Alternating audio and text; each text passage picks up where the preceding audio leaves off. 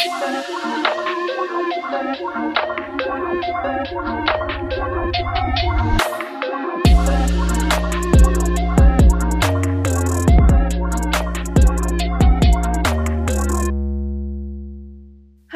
und herzlich willkommen zu Schwarz auf Gelb, Menschenrechte auf der gelben Couch, eurem Amnesty International Podcast. Mein Name ist Hannah. Und mein Name ist Katja. Hannah, wenn du an Krise denkst, was ist das Erste, was dir aktuell dazu einfällt? Uh, ich glaube nicht mal, dass mir da eine einfällt, sondern ich habe da so ein Sammelsurium aus Covid-19-Pandemie, Klimawandel, Energiekrise, Inflation. Das ist wie, kann man sich momentan gar nicht entscheiden zwischen den allen. Das stimmt, ja. Und was auf jeden Fall, ähm, es hat wirklich einem halben Jahr sehr, sehr präsent in den Medien ist, ist ja auch die Ukraine. Und aber wie du sagst, es sind einfach so viele Krisen und da ist es auf jeden Fall wichtig, darüber zu informieren. Ähm, aber bei all dem Wissen und der Präsenz, die Krisen dann im Leben einnehmen, trotzdem zu versuchen, nicht daran zu, zu verzweifeln und irgendwo positiv zu bleiben. Ich finde, es ist gar nicht so einfach. Die Krisen kommen mir immer so groß vor, dass ich mich auch ohnmächtig fühle irgendwie den Krisen gegenüber, dass ich das Gefühl habe, ich kann, ich würde gerne, aber ich kann nicht persönlich was dazu beitragen. Aber es gibt auf der kleineren Ebene etwas, was man tun kann äh, zum Beispiel über Fakten und Narrative zu informieren äh, und das Wissen zu verbreiten. Und das ist ja das, was wir heute oder eigentlich generell in jeder Podcast-Folge so tun. Ähm, heute aber eben mit dem Hauptfokus an, wie du es vorhin schon erwähnt hast, ähm, dem Konflikt in der Ukraine. Genau, und da soll es eben diesmal nicht um die aktuellen Fakten gehen, sondern wirklich um die Geschichte der Ukraine und das ähm, Verhältnis zu Russland, zu, also das Verhältnis zwischen Russland und der Ukraine. Ähm, und vielleicht lassen sich die Ursachen für den Krieg nicht direkt in der Geschichte der beiden Länder finden, aber ein Blick in die Geschichte hilft jedenfalls die Denkweise vieler Menschen aus der Ukraine und Russland zu verstehen und damit den Krieg vielleicht in einem größeren Kontext zu sehen. Darf ich dich einfach ganz direkt fragen, Katja, was ist das früheste Ereignis, das dir zum Konflikt der Geschichte zwischen Russland und der Ukraine einfällt?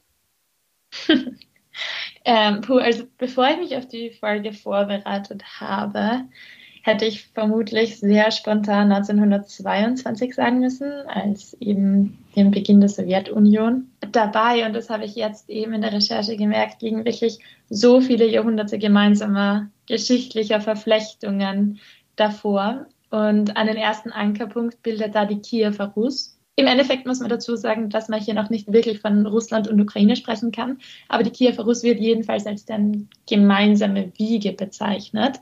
Und sowohl Russland als auch die Ukraine beanspruchen ja ihr Erbe. Die Kiewer Rus äh, entstand im 9. Jahrhundert und besteht bis ins 13. Jahrhundert, also bis ins Mittelalter. Aber wie gesagt, damals kann man eben noch nicht direkt von Ukraine bzw. Russland als die Nation sprechen, die wir heute darunter verstehen. Die Bewohner der Kiewer Rus waren ein sehr diverses Volk. Es waren großteils Ostslawen, aber auch äh, finno-ugrische, baltische und griechische Bewohner. Auch ein paar skandinavische Händler kamen in die Regionen, aber es war eben eine sehr, eine sehr diverse Bevölkerung zu dem Zeitpunkt. Die Region wurde Ukraine genannt. Das heißt so viel wie Grenzland und beschreibt damit die Lage des Landes, weil das Land liegt im Süden an der Grenze zur Steppe und zum Schwarzen Meer. Im Westen grenzt es an die Karpaten, beziehungsweise im Nordwesten an die Sumpfgebiete. Das geht dann hin bis zum heutigen Belarus. Und im Westen liegt es an der Grenze zum heutigen Polen und im Osten zum heutigen Russland. Regiert wurde das Reich ähm, damals von Kiewer Großfürsten ähm, die, was das Großfürstentum hat so an sich, dass es ab und zu Machtkämpfe gibt um die Nachfolge. äh, vor allem im 13. Jahrhundert schwächte, schwächten diese Machtkämpfe das Reich äh, besonders und es zerfielen einzelne kleine Fürstentümer, was es erleichterte, den, das Land im 13, Mitte des 13. Jahrhunderts durch Mongolen ähm, erobert zu werden. Dann gab es einige Teilungen im Gebiet der heutigen Ukraine und der Nordosten fiel an das Großfürstentum Litauen, der Südwesten an Polen. Ähm, und weil das Ganze auch leichter ist, wenn man es wirklich auch vor Augen sieht, ähm, haben wir euch einen Link ähm, in den Show Notes dazu gegeben zu der Karte. Ähm, 1569 wurde dann ähm, Polen-Litauen gegründet und damit war dieses gesamte Gebiet unter polnischer Verwaltung. Ähm, die Region um die Krim herum wurde aber weiterhin von den Mongolen beherrscht. Das erklärt auch ähm, die heute herrschenden Unterschiede. Äh, die beiden Gebiete standen unter unterschiedlichem Einfluss und wurden unterschiedlich geprägt. Im polnischen Teil kamen vor allem auch viele Juden, Armenier und Deutsche in der Bevölkerung vor. Es gab ein paar wenige Städte, in denen viel Handel stattfand. Äh, der Rest des Gebiets blieb aber ländlich mit vielen Bauern und äh, Leibeigenschaft, vor allem zu dem Zeitpunkt. Und einige dieser Bauern flohen dann aus der Leibeigenschaft und schlossen sich gemeinsam mit anderen Abenteurern in Verbünden zusammen. Und diese werden die Kosaken genannt. Und ihre Verbünde heißen oder hießen Hetmanate. Und die Herrschaft unter ihnen wird auch als das goldene Zeitalter ähm, bezeichnet, von der ukrainischen Geschichtsschreibung zumindest. Ein sehr bekannter Kosake war Hetman Bodan, oh Gott, ich hoffe, ich spreche das richtig aus, äh, Chmelnytsky. Ähm, bitte korrigiert mich, wenn irgendjemand den Namen richtig aussprechen kann. Äh, er ist eine sehr umstrittene historische Figur, gilt aber in der Ukraine als äh, Held, weil er einen Aufstand gegen die polnische Herrschaft anführte und damit quasi die ukrainische Nationalbewegung gegründet hat. Er wird aber auch oft kritisch gesehen, ähm, weil in dieser Zeit die ersten Massenverfolgungen von jüdischen Teilen der Bevölkerung stattfand, weil die Juden quasi für den wirtschaftlich gut positionierten Polen in der Gesellschaft standen. Die Kosaken gehörten genauso wie die russischen Zaren der orthodoxen Religion an, während aber das polnische Reich katholisch war. Ähm, da war also ein weiterer großer Religionskonflikt. Und unter der polnischen Herrschaft ähm, gerieten die Kosaken immer mehr unter Druck und haben sich dann hilfesuchend an den sozusagen Bruder Russland gewendet, den Zahn. 1654 ist ein sehr wichtiges Datum in der ukrainischen und russischen Geschichtsschreibung. Ein sehr wichtiges, aber auch ein sehr, sehr umstrittenes Datum. In diesem Jahr wurde nämlich der Vertrag von Perejoslav unterzeichnet zwischen den Kosaken und dem russischen Zahn. Der Vertrag wird aber in Russland und der Ukraine sehr unterschiedlich gedeutet und wahrgenommen. Die Ukrainer sehen darin nur einen Militärpakt und eine Beistandserklärung des Zaren an die Kosaken im Kampf gegen Polen. Russische Historiker jedoch deuten den Vertrag als permanente und vollkommene Unterwerfung der Kosaken. Im 18. und 19. Jahrhundert war das Gebiet der heutigen Ukraine weiterhin sehr gespalten. Der Osten stand eben unter russischer Vorherrschaft unter dem Zahn und der Einfluss ähm, ist auch heute noch sichtbar im Osten der Ukraine, wo eben die Bevölkerung tendenziell pro-russischer eingestellt ist. Der Westen hingegen ist an die Habsburger gefallen und dort hat sich dann im Laufe der Zeit auch eine Nationalbewegung und das Bewusstsein für eine eigene ukrainische Kultur entwickeln können. 1917 kommt es dann zu der allgemeinen bekannten Oktoberrevolution in Russland. Durch den Sturz des russischen Zaren wurden auch ukrainische Gebiete, die unter dessen Herrschaft standen, freigesprochen und es entstanden die erste Form einer ukrainischen Volksrepublik. Diese Volksrepublik bestand aber nur drei kurze Jahre lang, denn vom Osten her kamen die Bolschewiki, die bereits in Russland in der Oktoberrevolution den Zaren gestürzt hatten und auch nun ukrainische Gebiete eroberten. Und jetzt sind wir im Jahr 1922 Hi. angelangt. Ähm, in dem die Sowjetunion ausgerufen wurde und damit auch die ukrainische sozialistische Sowjetrepublik. Die Eigenständigkeit, die damit impliziert wird, ähm, hat aber wirklich nur sehr kurz gewährt, ähm, weil die Ukraine war die Sowjetrepublik, die am meisten unter der Sowjetherrschaft gelitten hat. Stalin ließ Ende der 1920er Jahre und Anfang der 1930er fast die gesamte ukrainische Elite ermorden und führte absichtlich eine Hungersnot herbei. Und die hat wirklich zu einer Massenvernichtung der Ukraine geführt. Die Hungersnot wird Holodomor genannt, das heißt so viel wie Tötung durch Hunger.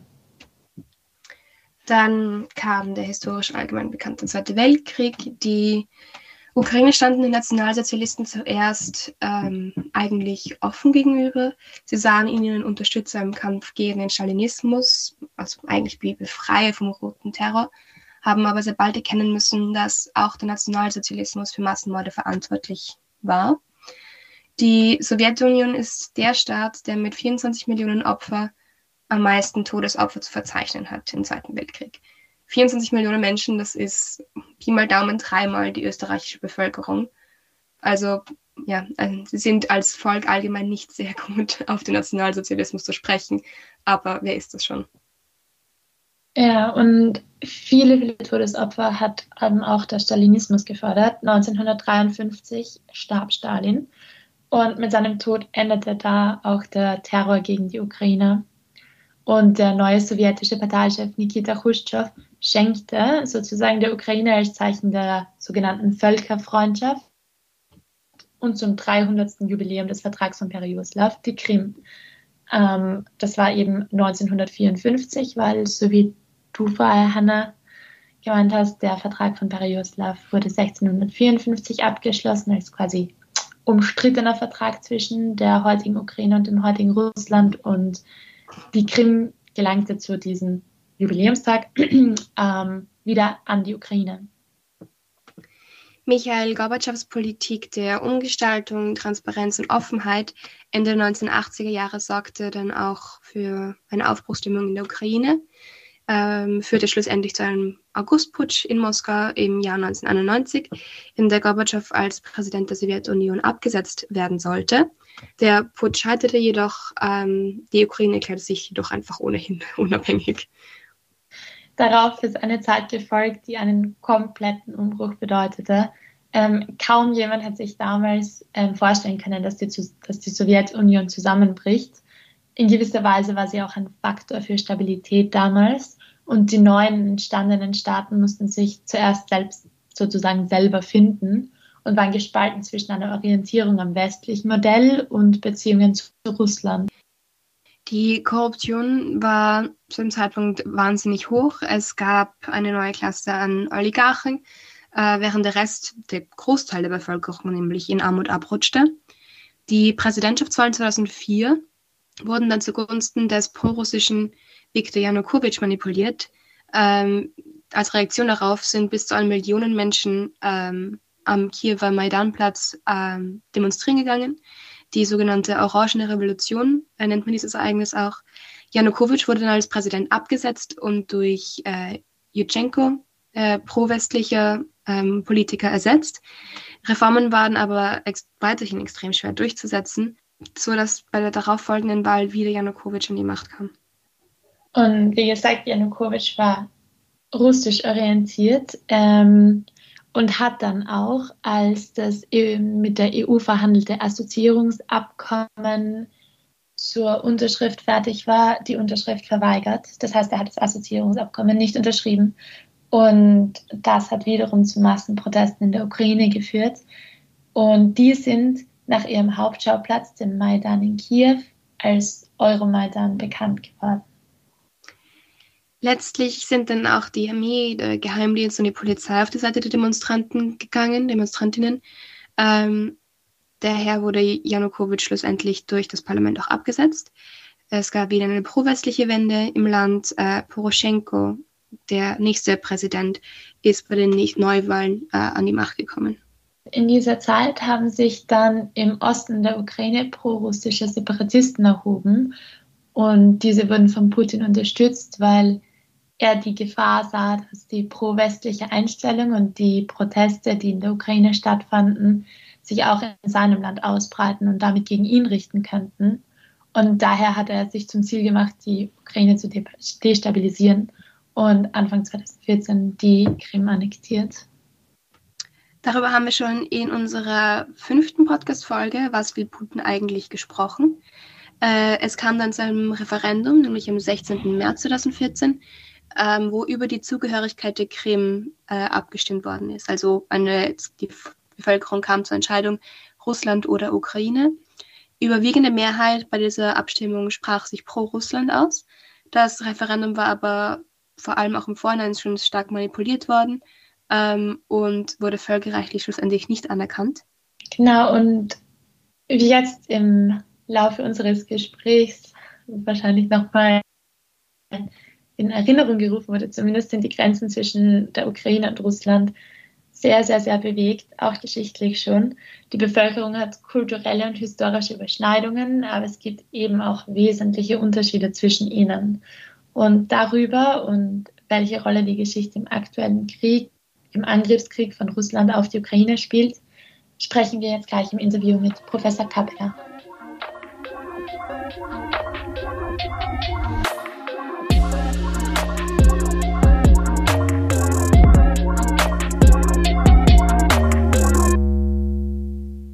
Herr Professor Kappeler, wir freuen uns, dass wir Sie heute als Gast bei unserem Podcast begrüßen dürfen. Sie haben in Zürich und Wien Geschichte, Slavistik und Kommunikation studiert und sich auf osteuropäische Geschichte spezialisiert. Sie sind emeritierter Professor für osteuropäische Geschichte an der Uni Wien und da ein sehr gefragter Experte. Deshalb nochmal vielen Dank, dass Sie sich heute für uns die Zeit genommen haben. Ich freue mich, dass Sie mich interviewen.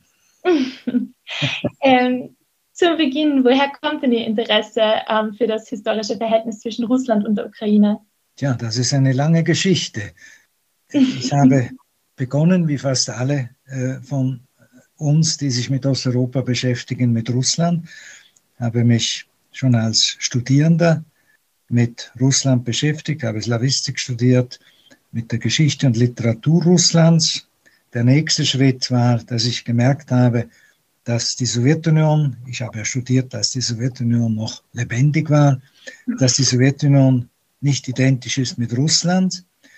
Bin dann ein halbes Jahr habe ich in Leningrad gelebt und bin herumgereist und habe festgestellt, äh, das ist viel vielfältiger und habe dann beschlossen, mich mit den Nationalitäten, also den nicht-russischen Völkern der Sowjetunion und ihrer Geschichte zu beschäftigen.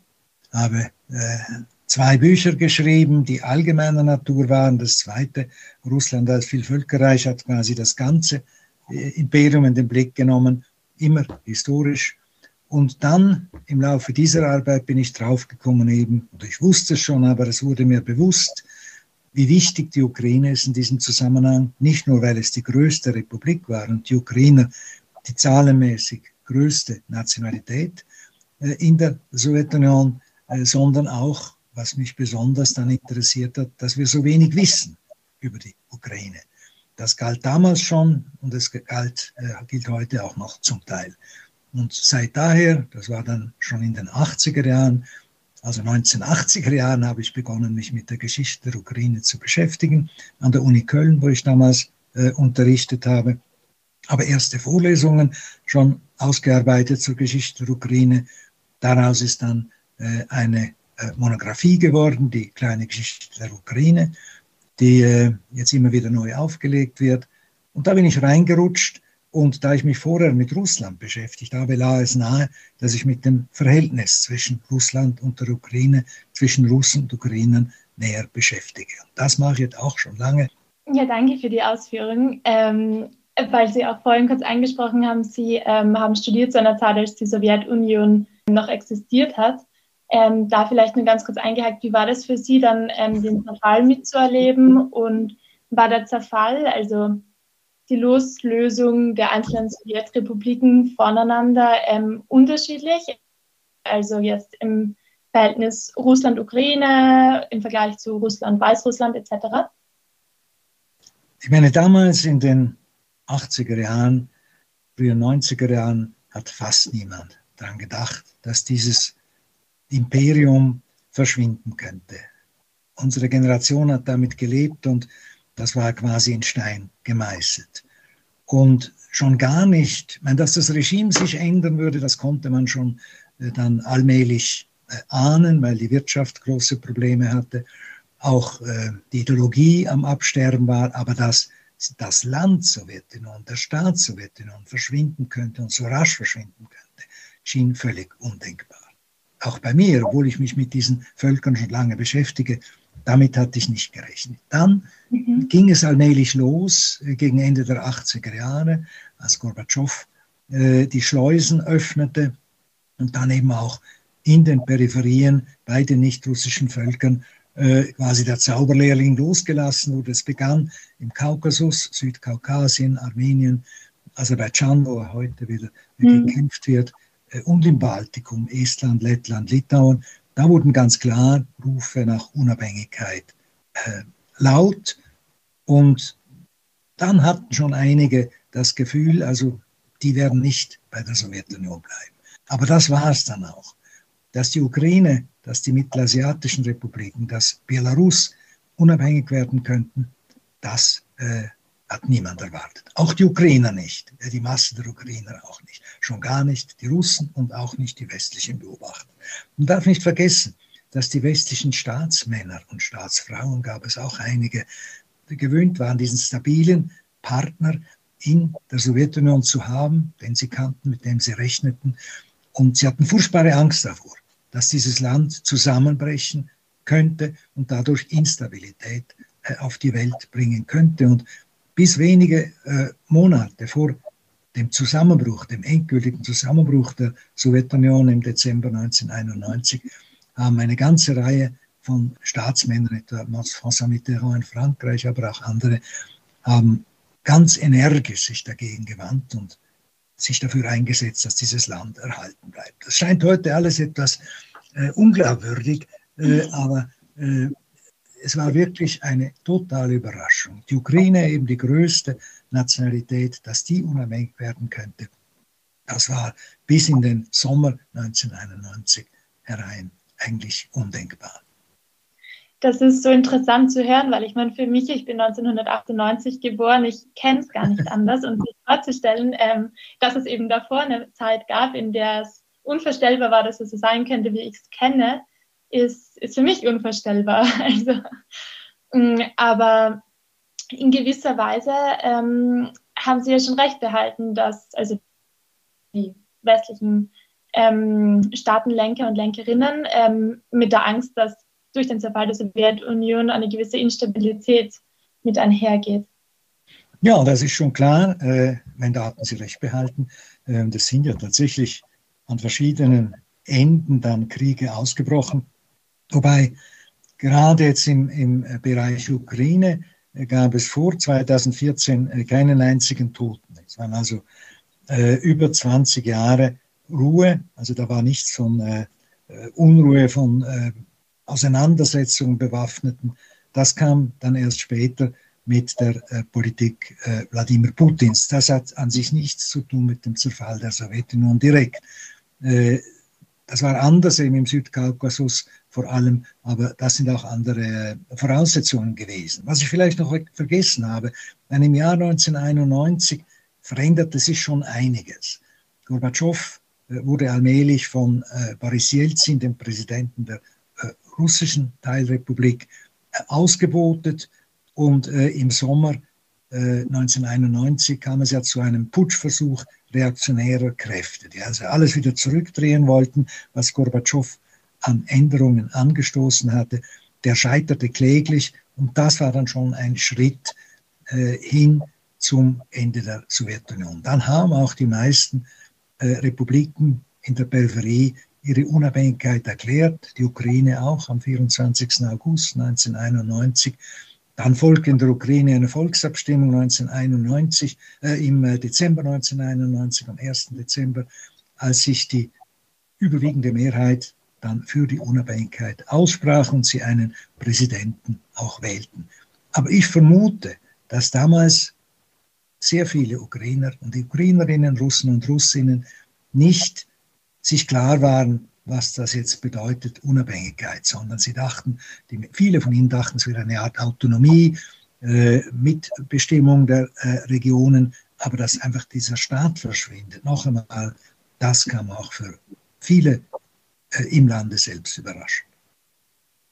Aber würden Sie sagen, dass die Ukrainerinnen und Ukrainer im Endeffekt eher positiv oder negativ überrascht waren von den Ergebnissen und den Entwicklungen?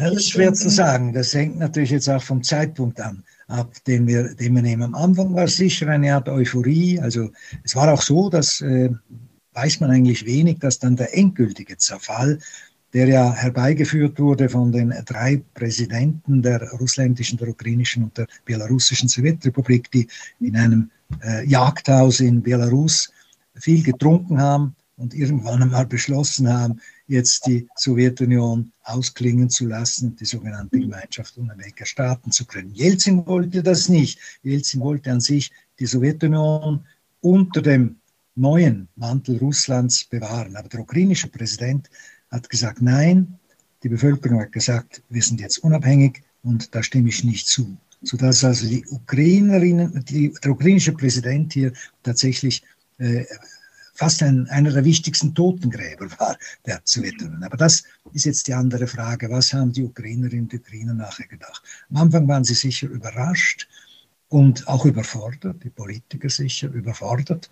Dann kamen ja die ganz schwierigen 90er Jahre, als die Wirtschaft total zusammenbrach, sowohl in Russland wie in der Ukraine, äh, die eben von äh, Gorbatschow quasi äh, zerstört worden war, die sowjetische Planwirtschaft, aber in der kurzen Zeit nichts Neues an die Stelle gesetzt worden war. Und da haben viele, und das tun sie zum Teil noch heute, haben viele die Sowjetunion zurückgesehen. Da ging es zwar allen schlecht, aber sie waren nicht elend und waren vor allem relativ gesichert sozial. Und da kam dann wirklich in den 90er Jahren das Elend, zum Teil sogar der Hunger. Und äh, das änderte sich eigentlich erst dann nach der Jahrtausendwende. In Russland hat dann äh, Wladimir Putin das ausgenutzt und hat äh, versprochen, eben eine wirtschaftliche Besserung. Das ist gelungen, auch wegen Erdöl- und Erdgaspreisen.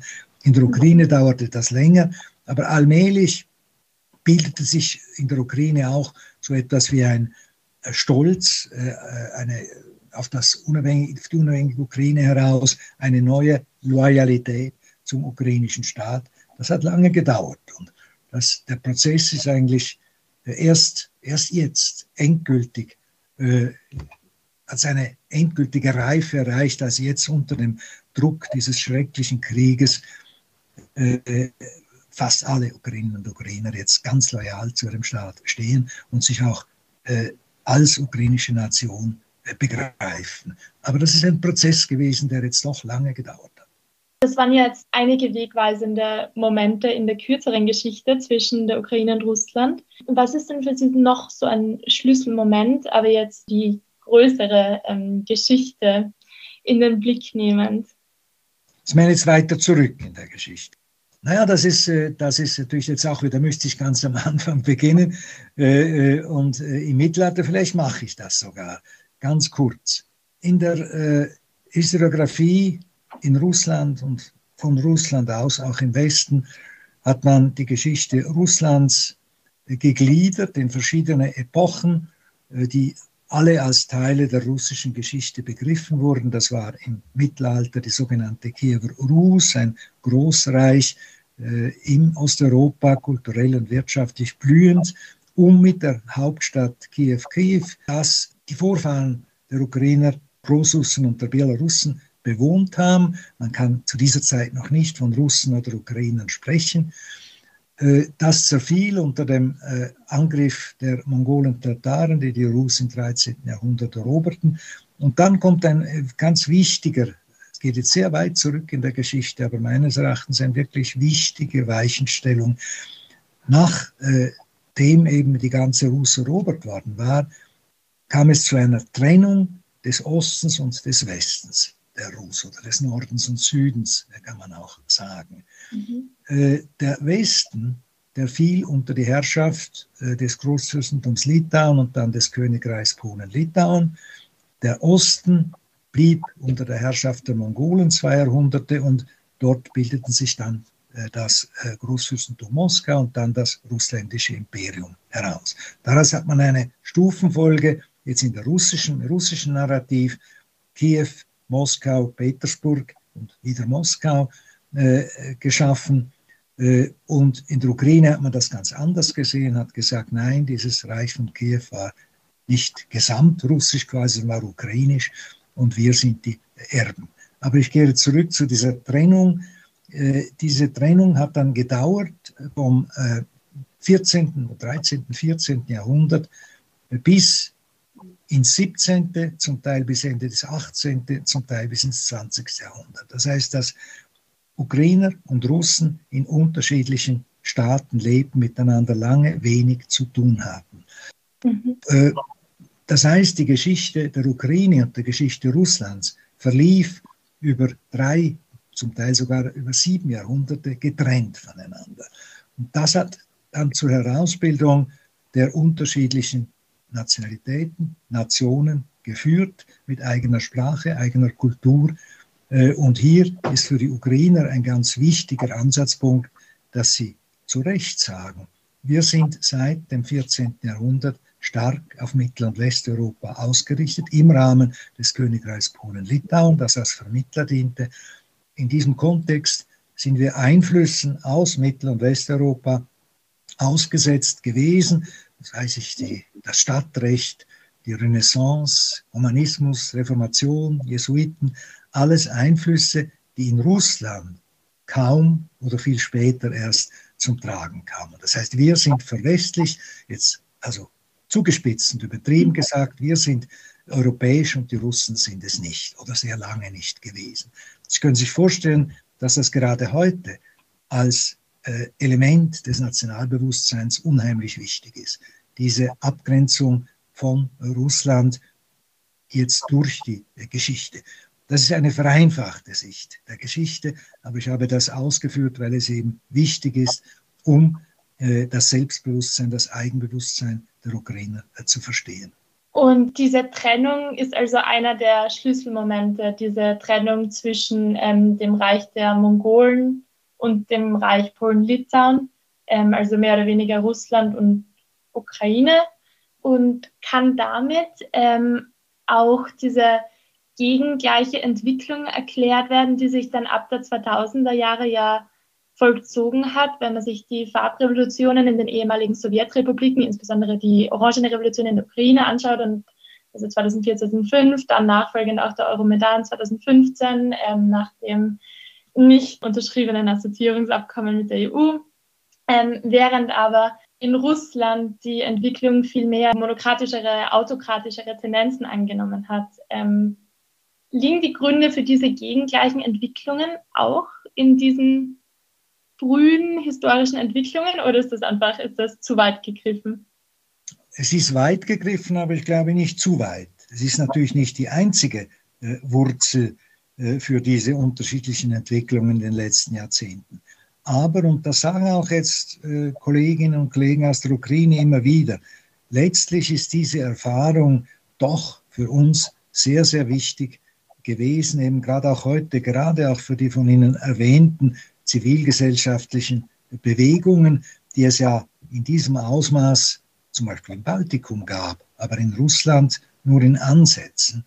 Und da glaube ich schon, dass das, dass das eine Rolle spielt. Zum Beispiel kommt auch hinzu noch, gerade weil wir jetzt ja in Österreich sind, dass ein Teil der Ukraine im Westen, Galizien, Bukowina, auch über 100 Jahre unter österreichischer mhm. Herrschaft lebten und in diesem Zusammenhang auch wieder in Kontakt mit mitteleuropäischen, westeuropäischen Werten und Institutionen kamen.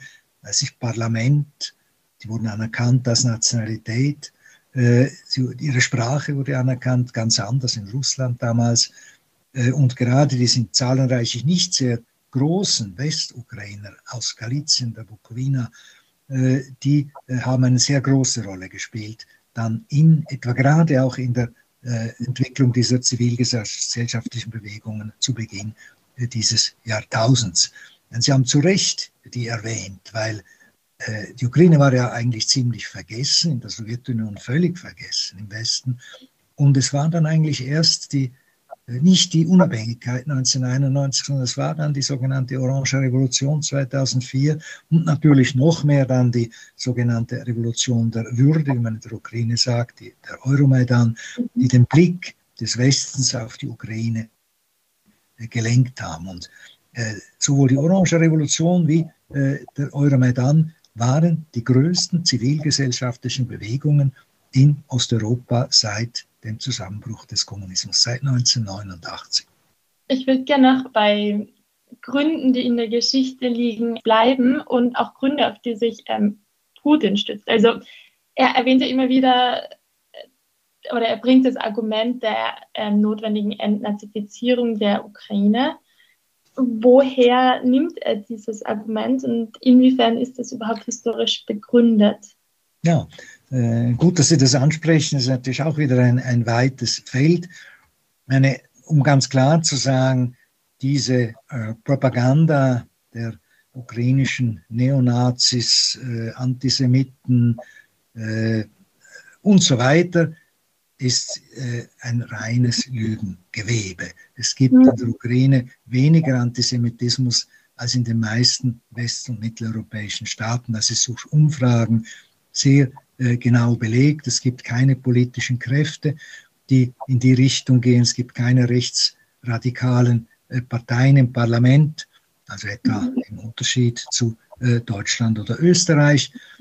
das kann man vergessen. Die Frage ist, wieso hat er Erfolg mit solchen Parolen gehabt? zum einen muss man sagen, und das ist für mich ein, ein ganz, ganz schlimmes wirklich Erlebnis jetzt der letzten sieben Monate, ich kenne ja Russland gut, habe viele russische Freunde und ich hätte mir nie träumen lassen, dass äh, diese Menschen, die alle gebildet sind, die äh, alle äh, Zugang zum Internet hatten, dass sie von dieser Lügenpropaganda so überzeugt waren, dass offensichtlich, ich meine, wir wissen es ja nicht ganz genau, aber dass offensichtlich eine Mehrheit der Russinnen und Russen diesen äh, Lügen äh, glaubten und vielleicht noch immer glauben. Jetzt scheint es ein bisschen zurückzugehen. Äh, es gibt natürlich Anhaltspunkte in der Geschichte für diesen Vorwurf der ukrainischen Nazis. Das, äh, es gibt auch Antisemiten, es gibt eine ganze Reihe von äh, Judenverfolgungen, die auf dem Territorium der Ukraine stattfanden. Das beginnt schon im 17. Jahrhundert mit den ersten großen Judenverfolgungen in Osteuropa und dann im 20. Jahrhundert vor allem im sogenannten russischen Bürgerkrieg in den Jahren 1918, 19, als 20 oder mehr tausend äh, Juden und Jüdinnen äh, in der Ukraine äh, umgebracht wurden, zu einem größeren Teil von ukrainischen Kräften, zu einem kleineren Teil äh, auch, oder ja, kleinen, aber bedeutenden Teil auch von den russischen gegenrevolutionären Armeen, den sogenannten Weißen. Und das ist ein Anhaltspunkt äh, gewesen für diesen Vorwurf der Nazis. Äh, ihr könnt jetzt ins Detail gehen, es hat zu tun auch mit der Ermordung des äh, Präsidenten der äh, damals kurzlebigen ukrainischen Volksrepublik, äh, Simon Petliura, äh, der dann umgebracht oder ermordet wurde von einem jüdischen Anarchisten, der behauptet hat, er hat das gemacht, um seine äh, jüdischen Familienangehörigen zu rächen und dann freigesprochen wurde vom Pariser äh, Geschworenengericht. Und das hat die sowjetische Propaganda dann sehr ausgenutzt und sagen, hallo, da seht ihr, diese Ukrainer sind alles solche Antisemiten. Und der Zweite Weltkrieg, das ist jetzt näher dran, gab es auch eine, eine Kraft unter, der, unter den Ukrainern, die sogenannte äh, UN, Organisation ukrainischer Nationalisten, bekannt durch ihren äh, damaligen äh, Führer Stepan Bandera, die mit den Nazis kollaboriert haben und auch äh, mit äh, an den Judenvernichtungen beteiligt waren. Wenn auch nicht jetzt äh, an, in sehr großer Zahl. Aber äh, das stimmt und Ukrainer haben auch danach sich mit den Nazis zum Teil eingelassen. Der Grund war, dass sie sich erhofft haben, dadurch äh, von der Sowjetherrschaft befreit zu werden. Und da vielleicht ein kleiner Exkurs noch. In der Ukraine, äh, die Ukrainer haben unter der Sowjetherrschaft mehr gelitten als alle anderen Völker der Sowjetunion. Das ist vor allem wegen der großen Hungersnot von 1932-33 in der Ukraine Holodomor genannt als fast vier Millionen Ukrainer äh, Hungers starben. Und diese Hungersnot war bewusst vom Staat herbeigeführt worden, um die Bauern und die, vor allem die ukrainischen Bauern zu bestrafen für ihren Widerstand. Das heißt, es gab also durchaus Anlässe dafür zu hoffen, dass man von der Sowjetherrschaft befreit werden könnte. Dennoch, das soll keine Entschuldigung sein. hier gab es eine durchaus verbreitete Kollaboration nur. Die gab es in sehr vielen anderen Ländern natürlich auch. Und äh, auch in Russland äh, gab es äh, große Truppenverbände, die auf Seiten der Nazis kämpften, äh, von russischen äh, Soldaten. Nur, was mich wirklich frappiert ist, dass bis heute dieses Stereotyp, dieser Vorwurf des ukrainischen Nationalisten und Antisemiten nicht nur in Russland, sondern vor allem auch im Westen ganz stark verbreitet ist. Und das habe ich hab darüber auch, auch schon geschrieben. Das äh, kann ich eigentlich nur erklären durch die sowjetische Propaganda, die das permanent äh, behauptet hat und die russische setzt das jetzt fort, sodass die Leute das äh, glauben, äh, dass äh, und eben jetzt, das ist auch wichtig, der Krieg gegen die äh, Ukraine, schon der Krieg äh, der ja 2014 schon begann, aber jetzt der mhm. schreckliche Angriffskrieg wird ja als Fortsetzung des großen Vaterländischen Krieges, wie in Russland der Zweite Weltkrieg ab 1941 genannt wird, inszeniert. Und da passt natürlich dieses Argument, dass wir gegen die Nazis, die Ukrainer und gegen die hinter ihnen stehenden äh, westlichen Mächte kämpfen, genauso wie die Sowjetunion 1900 41 bis 45 gegen die Nazis gekämpft hat, sie besiegt hat. Äh, und diese äh, Erinnerung an den Zweiten Weltkrieg ist in Russland vor allem, aber in der ganzen Sowjetunion, aber in Russland ganz besonders stark und ältere Leute scheinen jetzt auch auf diesen Kurzschluss hereinzufallen quasi, dass das das Gleiche ist, eine Fortsetzung ist des Zweiten Weltkriegs weil Sie jetzt gerade das russische Narrativ angesprochen haben, das ja auch vom Westen lange Zeit übernommen wurde, ähm, weil sich die russische Propaganda da einfach sehr, sehr stark durchgesetzt hat und sehr stark betrieben wurde. Ähm, welche Rolle spielt der Westen ähm, in, in der russisch-ukrainischen Beziehung und hätte Westen ähm, zu einem Zeitpunkt sich in dieser Hinsicht anders verhalten können bzw. müssen? Ja, darüber wurde, wurde ja viel, äh, viel äh, diskutiert, vor allem im Zusammenhang mit dem Euromaidan 2013, 14. Der Westen hat Zweifel, also muss vielleicht anfangen wieder mit dem Zerfall der Sowjetunion. Der Westen stand diesen neuen 15 Staaten gegenüber und suchte nun ein neues Verhältnis zu ihnen zu gewinnen. Und hier ich spreche immer von einem postimperialen Trauma. Das war in Russland besonders stark verbreitet und Putin ist da nur eines von vielen Beispielen, dass viele der Menschen, die die Putin dem alten Imperium gedient haben, wie das zusammenbrach, einfach total, total äh, orientierungslos blieben. Putin hat ja von dem Untergang der Sowjetunion als der größten geopolitischen Katastrophe mhm. des 20. Jahrhunderts gesprochen und das war nicht erfunden. Er empfand das tatsächlich so. Und der Westen sah nun dieses zerbrochene Imperium und hat dabei äh, Russland wahrscheinlich äh, nicht das zu wenig in Rechnung gezogen, dass in Russland dieses postimperiale Trauma so wichtig ist und dass man jetzt Russland nicht einfach als einem Staat wie jedem anderen begegnen sollten, sollte, um es nicht zu kränken. Also Präsident Obama hat später dann despektierlich Russland als Regionalmacht bezeichnet. Das hat Putin unheimlich gekränkt. Also hier hätte man wahrscheinlich in den ersten äh, zehn Jahren etwas äh, vorsichtiger umgehen können äh, mit Russland. Äh, das äh, würde ich äh, so auch akzeptieren. Man hat ja versucht, Annäherungsversuche gemacht. Es gab ja sogar, es gab ja sogar Bemühungen, Russland in die NATO aufzunehmen. Und mhm. Putin selber schildert solche äh, Verhandlungen mit amerikanischen Präsidenten. Das war sicher nicht realistisch, aber es war eine Annäherung da.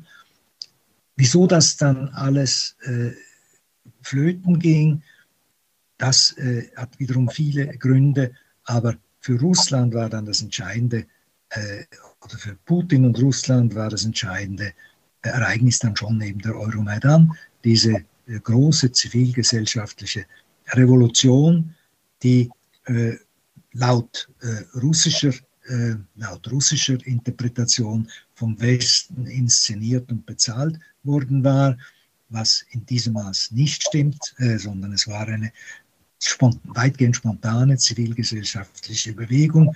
Aber für, für Putin und für äh, die russische Elite war das quasi der Wendepunkt, dass man sagt, hallo, also die erlauben sich jetzt einfach einen Volksaufstand zu machen, erlauben sich ihren gewählten Präsidenten zu stürzen und zu verjagen und ein ganz neues Regime, eine neue Regierung zu errichten.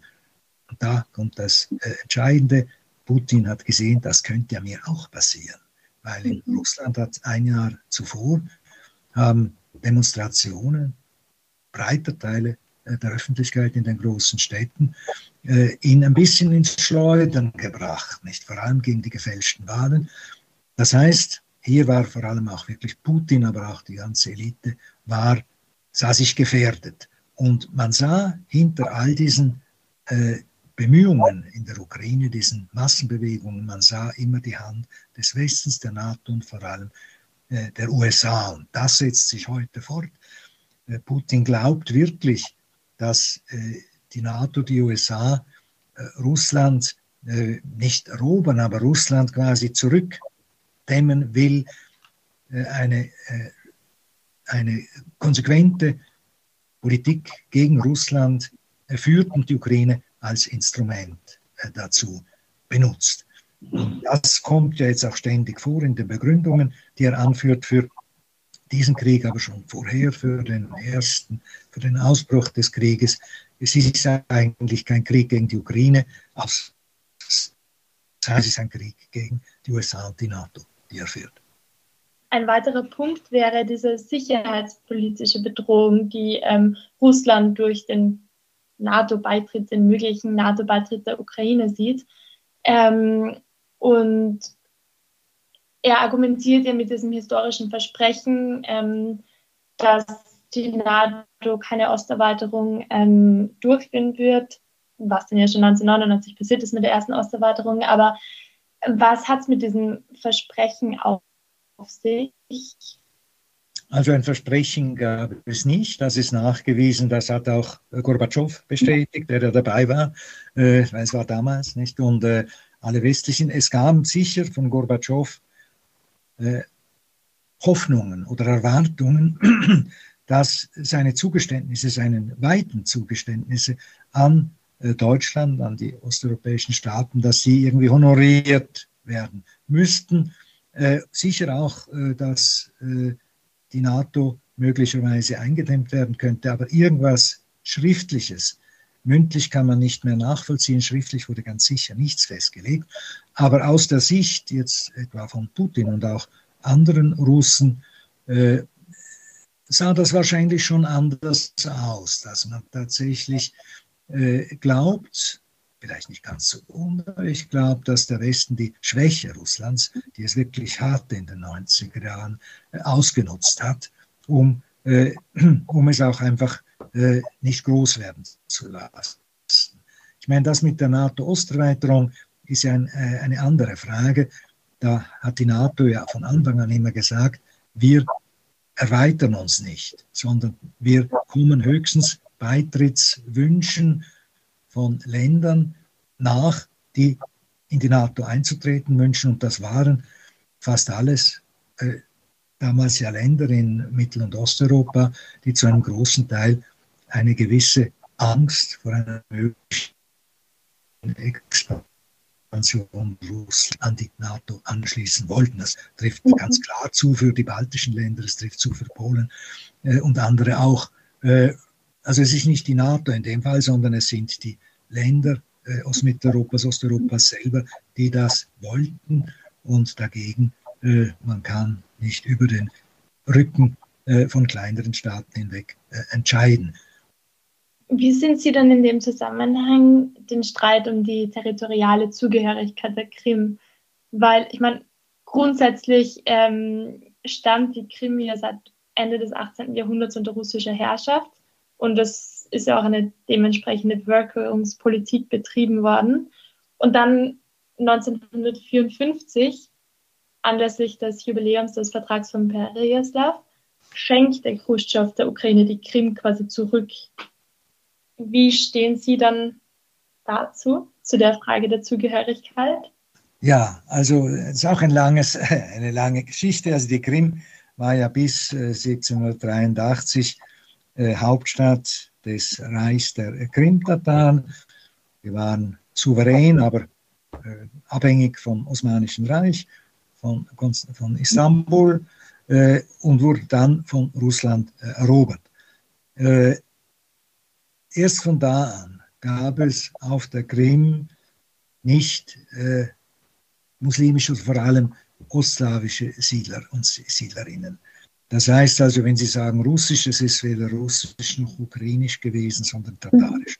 Mhm. Und zu Russland gehörten damals ja nicht nur die Krim dann nach, äh, im 19. Jahrhundert, sondern auch fast die gesamte Ukraine. Also das ist kein, äh, äh, oder auch zum Beispiel Warschau, nicht? das ist kein äh, Grund, jetzt zu sagen, weil sie damals zu Russland gehörten, müssen sie heute wieder zu Russland gehören, äh, sondern äh, es ist zwei Dinge, muss man sagen. Das eine ist, dass völkerrechtlich die Sache ganz klar ist, dass die Grenzen wie sie bestanden zwischen den Sowjetrepubliken 1991, im völkerrechtlich übernommen wurden von den 15 äh, unabhängigen Staaten. Und da gehörte eben, wie Sie sagten, seit 1954 die Krim zur Ukraine. Das ist das eine. Das andere ist tatsächlich in Russland sehr enge Be Beziehungen zu Krim seit dem 19. Jahrhundert bestanden. Die Mehrheit der Bevölkerung der Krim war denn auch äh, jedenfalls äh, in den letzten Jahrzehnten, äh, russischsprachig und viele auch durchaus auf Russland hin orientiert. Es gab auch ukrainischsprachige selbstverständlich, die durchaus auf die Ukraine orientiert waren. Aber eine Mehrheit ja. Nur die Frage ist, wenn eine völkerrechtlich eindeutige Situation existiert, auch wenn jetzt ein Teil der Bevölkerung es bevorzugen würde, möglicherweise jetzt zu Russland zu gehören, rechtfertigt das keine Annexion. Das ist äh, so äh, ein Eingriff in die Souveränität eines Nachbarstaates, weil äh, die Krim hat zur Ukraine gehört bis 2014, gehört es völkerrechtlich noch immer. Putin hat das natürlich äh, sehr schlau äh, gemacht, weil er gewusst hat, die Krim ist so quasi für viele Russen doch, dass sie jetzt ins Ausland reisen müssen, wenn sie in Jalta in Urlaub fahren, war für viele unangenehm. Und er hatte seine Popularität, die sehr stark gesunken war, vor 2014 wieder auf, auf große Höhen klettern lassen dadurch. Aber es ist eine, würde ich sagen, eine komplizierte, wirklich komplizierte Geschichte. Man hätte natürlich ein, ein Vorgehen wählen können, das rechtlich äh, gesichert gewesen wäre, indem man angefangen hätte, in der Krim äh, äh, wirklich verlässliche Umfragen zu machen und einen Prozess der, äh, der Ablösung von der Ukraine einzuleiten. Es wäre schwer gewesen, aber äh, es wäre möglich gewesen wahrscheinlich. Und die äh, Krim hatte immerhin auch den Status einer autonomen Republik innerhalb der Ukraine. Es ist eine sehr komplizierte Geschichte, aber noch einmal, wenn das Schule machen würde oder gemacht hätte, dass man äh, einen Teil eines Territoriums eines Nachbarstaates an sich reißt unter dem Vorwand, dass die Bevölkerung dort das will, dann äh, wäre Europa, glaube ich, die Welt überhaupt äh, völlig in, in Anarchie zerrissen, weil es gibt andere, andere Gegenden der Welt, wo das durchaus ähnlich ist. Absolut, ja, das ist ja nicht der einzig ethnoterritoriale Konflikt. Ich meine, so, Sie haben vorhin Aserbaidschan schon erwähnt, ähm, weil wir nehmen das Interview am 14. September auf. Da ist der Kriegsausbruch oder das erneute Aufflammen des Konflikts zwischen Aserbaidschan und Armenien sehr aktuell. Ähm, aber genauso, ich meine, Südtirol, Italien, Österreich, ich meine, das ist auf, einem ganz, auf einer ganz anderen Ebene. Die Konflikte sind nicht alle gleich zu gewichten, das ist absolut klar, aber Grenzen ändern sich und in gewissem Maße entstehen und vergehen Reiche und Imperien. Und es ist irgendwo die Frage, wann ist der Punkt da, an dem man die Grenzen, so wie sie sind, sozusagen ruhen lassen sollte, oder? Na, ich meine, das war ja einmütig die Auffassung der äh, Großmächte und aller beteiligten Mächte, dass man nicht rühren soll an diesen Grenzen dieser 15 Sowjetrepubliken, weil wenn man anfängt, die zu verändern, ist mhm. natürlich kein Ende. Sie sagten schon Armenien, Aserbaidschan, aber eigentlich überall gab es solche Gebietsforderungen. Transnistrien ist auch so ein mhm. Beispiel, also Moldau. In Zentralasien gab es und gibt es ständig solche Konflikte. Und ich glaube, das war schon weise, dass man sagte, lassen wir das ruhen, sonst ist wirklich äh, überall äh, Krieg. Und äh, das, äh, glaube ich, ist, wenn einigermaßen normale Verhältnisse herrschen in Ländern, lässt sich das ja auch dann äh, politisch regeln, solche Konflikte. Äh, mhm. Äh, nicht immer, also Kosovo ist natürlich auch so ein Beispiel, nicht, wo mhm. eigentlich bis heute nicht geregelt ist. Serbien anerkennt ja bis heute das Kosovo nicht als, als unabhängig an. Mhm. Äh, und so weiter und so fort. Aber wie gesagt, es ist sicher gefährlich, wenn man anfängt, an solchen Grenzen äh, zu, zu rütteln, es sei denn, die äh, Staaten brechen einfach total zusammen wie die Sowjetunion. Da musste mhm. man sich überlegen, wie man jetzt die Grenzen zieht und hat weise die alten Grenzen der Republiken genommen. Äh, damals hat niemand diese Grenzen der Republiken sehr ernst genommen. Diese Republiken äh, waren wichtig für gewisse Institutionen, gewisse kulturelle Besonderheiten, aber politisch war das ein Einheitsstaat unter der Führung der Kommunistischen Partei in Moskau, die alles Wesentliche bestimmt hat. Und dass diese Grenzen zwischen den Republiken politisch relevant werden können, das hat weder Khrushchev noch sonst jemand damals äh, erkannt oder, oder wissen können.